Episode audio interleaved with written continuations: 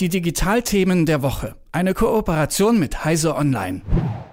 Das Thema Digitalisierung zieht sich ja durch alle möglichen Bereiche und Branchen und es klappt mal mehr, mal weniger gut. Eine der Branchen, wo es eher weniger gut klappt, ist die Gesundheitsbranche. Von der elektronischen Patientenakte wird zum Beispiel seit Jahren gesprochen, aber sie ist immer noch nicht da. Aber vielleicht kommt jetzt etwas mehr Schwung ins Thema E-Health, denn auch große Player wie Amazon engagieren sich immer mehr. Werden die jetzt erfolgreiche Anbieter sein, wenn es deutsche oder europäische Anbieter nicht hinbekommen? Darüber spreche ich mit Jürgen Kuri, stellvertretender Chefredakteur von Heise Online. Guten Morgen, Jürgen. Guten Morgen, grüß dich. Die Rede ist ja immer von den Big Playern aus den USA, teilweise auch aus Asien, die in die Gesundheitsbranche investieren. Ich habe jetzt gerade auch zum Beispiel schon den Namen Amazon genannt. Gibt es da auch irgendwas aus Europa? Naja, da gibt es natürlich diverse Firmen, die eigentlich Interesse daran haben, da, da mitzuwirken. Ich meine, da sind selbst dann Player wie SAP gefragt, die versuchen, ihre Anwendung natürlich auch im Gesundheitswesen äh, zu etablieren. Aber so richtig ist Europa da mit den Firmen oder mit den Angeboten noch nicht zu Potte gekommen.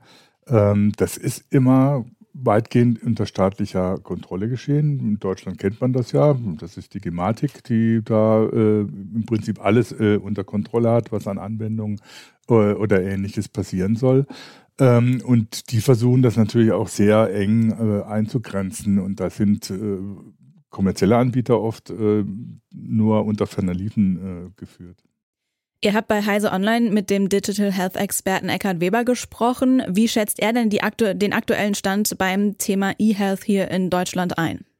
Da ist er sehr pessimistisch. Also es gibt, es gibt natürlich so diverse Entwicklungen, aber wenn man sich angeguckt, dass die elektronische Gesundheitskarte jetzt weit über zehn Jahre schon in der Entwicklung ist, ähm, die Gesundheitskarte aber bisher noch nichts von dem kann, für was sie ur ursprünglich geplant war. Äh, nicht mal der Not, äh, Notfalldatensatz beziehungsweise die Medikamentation wird inzwischen auf der Gesundheitskarte gespeichert, obwohl das einer der ersten Ansätze war.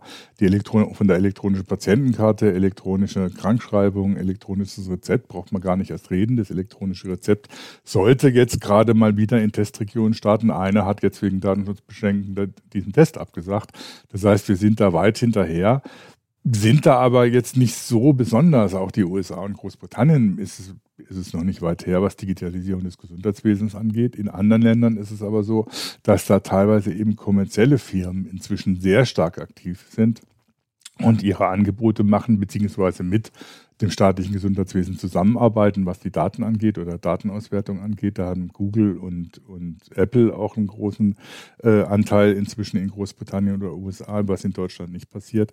Also wir sind da sehr weit weg von dem, dass man wirklich von einer Digitalisierung des Gesundheitswesens sprechen könnte und natürlich auch von den Vorteilen, die diese Digitalisierung bringen soll. Die Digitalisierung des Gesundheitswesens darf ja jetzt nicht irgendwie ein Selbstzweck sein, sondern sie soll ja genau Vorteile bringen in der Behandlung der Patienten, in der Struktur des Gesundheitswesens und so weiter. Und da merkt man noch überhaupt nichts von. Woran fehlt es denn für eine erfolgreiche Umsetzung von eHealth? Du hast gerade schon äh, so eine Kooperation gesagt zwischen eben privaten Anbietern, aber auch ähm, der Politik. Ist es hier in Deutschland nicht machbar oder scheitert es am Datenschutz? Woran liegt es? Wo hakt es? Äh, das gibt sehr viele Komponenten, die da zusammentreffen. Also man, äh, die Gematik hat mit ihren Systemen angefangen, das so zu machen, dass es wirklich äh, so vernagelt ist, dass da wirklich von außen keiner drankommt und dass sie die komplette Kontrolle darüber hat. Das hat das System aber so kompliziert gemacht, dass die Anwendungen, die da am Anfang geplant waren oder so, überhaupt nicht machbar waren oder nicht gangbar waren für die User, irgendwie nicht, nicht praktikabel waren. Dann musste wieder nachgearbeitet werden, dann wurde da wieder was geflickt und dort. Das hat alles ewig gedauert. Ähm, das ist natürlich ein Problem, wie das Gesundheitswesen in Deutschland äh, organisiert ist äh, und wer da alles an Mitspieler unter einen Hut gebracht werden muss, von den Kassenärzten über die Krankenkassen bis hin zu Krankenhäusern, den Pflegeverbänden äh, und so weiter und so fort. Ähm, allein, dass es unterschiedliche Formen von Krankenkassen gibt, die, die normalen Krankenkassen und die privaten Krankenkassen, macht das Ganze natürlich extrem kompliziert, komplizierter als in anderen Ländern. In Finnland hat man zum Beispiel das Gesundheitswesen komplett digitalisiert inzwischen, da ist das aber auch alles zentral organisiert. Ähm, und da werden auch die Daten von allen Patienten und Ärzten inzwischen zentral gespeichert, da hat keiner Bedenken. Das würde hier auf großen Widerstand stoßen erstmal, da ist der Datenschutz vor, da muss man dann extrem viele Sachen beachten, die möglicherweise auch sehr blockieren, äh, was mit Digitalisierung des Gesundheitswesens möglich wäre. Ähm, da kommen so viele Faktoren zusammen oder so, die das Ganze komplex machen, dass es wahrscheinlich niemanden gibt, der diesen gordischen Knoten einfach so durchschlagen könnte. Das klingt so, als ob das nie was werden wird.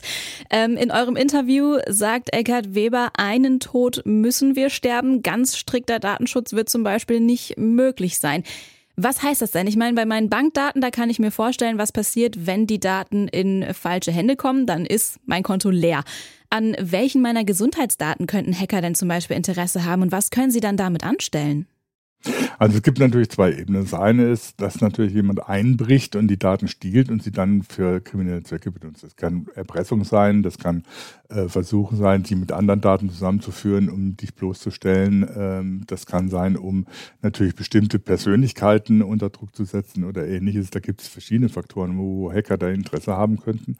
Ähm, und es gibt natürlich kriminelle Organisationen, die sowas dann äh, auch ausnutzen, um irgendwelche Aktivitäten zu veranstalten das geht natürlich äh, bis dahin, dass man sagt, man kann auch Privatpersonen erpressen damit, wenn man bestimmte Krankheitsdaten in die Öffentlichkeit bringt.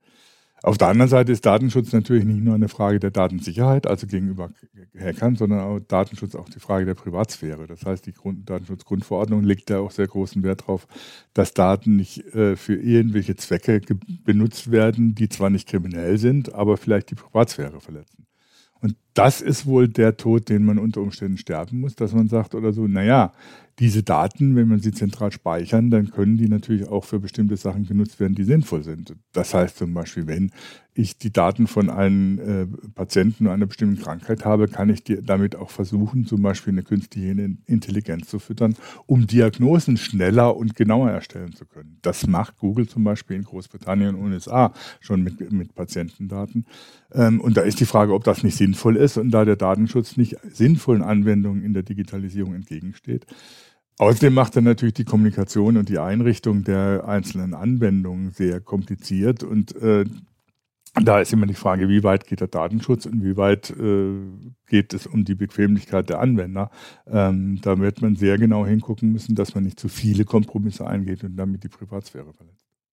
Bis die Gesundheitsbranche vollständig digitalisiert ist, da wird es definitiv noch dauern, das haben wir gerade gehört. Wo es zum Beispiel hakt, hat Jürgen Kuri von Heise Online erklärt. Vielen Dank für das Gespräch. Ich danke dir. Die Digitalthemen der Woche. Eine Kooperation mit Heise Online.